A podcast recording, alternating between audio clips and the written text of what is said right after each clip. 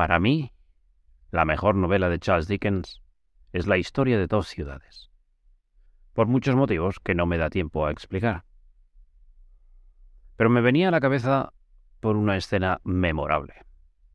En un momento dado, el joven protagonista está en prisión y la cosa no pinta bien para él.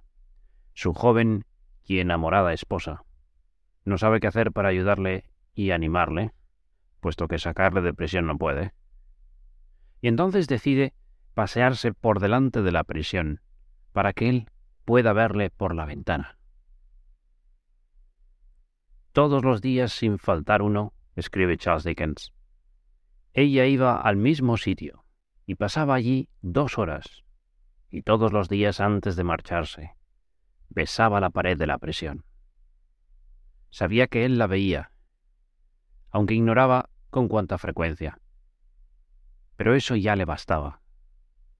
Y para que su querido esposo no perdiera ninguna ocasión, acudía allí con la mayor constancia. Bueno, soy un romántico. Me encanta. ¿eh? Pero esto viene a cuento de la Semana Santa. Mira, se puede vivir la Semana Santa de diversas maneras. Muchos vieron sufrir a Jesús. Muchos le fueron a ver por curiosidad. Otros sencillamente se toparon con él por las calles de Jerusalén. Algún soldado estaba allí porque le tocaba, como a un funcionario escribas y fariseos, fueron para asegurarse de que sufría y moría, para saborear su victoria. Los hubo que se compadecieron de él y lloraban. Los hubo que se mofaban, insultaban y escupían. Y seguro que hubo indiferentes, de los que venían a ver el espectáculo. Yo pensaba que este año más que seguir a Jesús para verle de cerca. Quiero hacer como esa enamorada con su esposo en prisión. Esta Semana Santa quiero estar cerca, no para verle, sino para que me vea él, para darle ánimos, para que sepa que le quiero, para que no esté solo. Y por eso estaré en Betania el lunes para que cuando le unja María con perfume, Jesús se vea rodeado de quienes le quieren, y a mí entre ellos.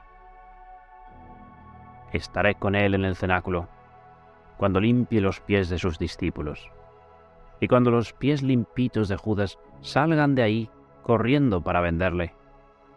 Jesús verá a Judas salir, sí, pero me verá a mí quedarme a su lado y cuando Pedro prometa que no le dejará. Yo lo prometeré con él, pero con ayuda de mi Madre, la Virgen de los Dolores, cumpliré mi promesa. Quiero que me vea Jesús a su lado, cuando ordene a sus sacerdotes, en la noche del jueves santo, cuando les dé de comulgar por primera vez. Y este año iré también a Getsemaní, y cuando otros se queden durmiendo a pierna suelta, Quiero que Jesús me vea a mí en vela junto a Él. Sé que otras veces me he dormido cuando me ha pedido que me quedara con Él, pero esta vez no. Esta vez me quedaré a su lado en vela. Y cuando los demás huyan despavoridos y le abandonen, yo no. Yo acompañaré a Jesús al patio del sumo sacerdote no podré detener las bofetadas, los salivazos, los insultos, los empujones, los tirones de pelo. Pero podré estar a su lado para que pueda verme y sepa que no está solo. Y cuando le dejen encadenado en un calabozo, allí encerrados estaremos los dos, él y yo. Y cuando le lleven por las calles de Jerusalén, de Pilatos a Herodes y vuelta, yo caminaré junto a Jesús. No me perderé ningún azote. Los contaré uno a uno, porque cada uno es la reparación por cada uno de mis pecados de la carne. y las espinas de la corona una por una, que cada una reparan por mis pecados de pensamiento. Y cada paso que Jesús dé con el madero al hombro, reparando por cada vez que me alejé de Él, y los clavos por cuando actué mal, y la lanza por mis pecados del corazón. Estaré junto a Él cuando canonice al primer santo de la historia, a un ladrón que se pasó la vida miserable y la muerte junto a Dios. Estaré tan cerca de Jesús que me salpicará su sangre salvadora.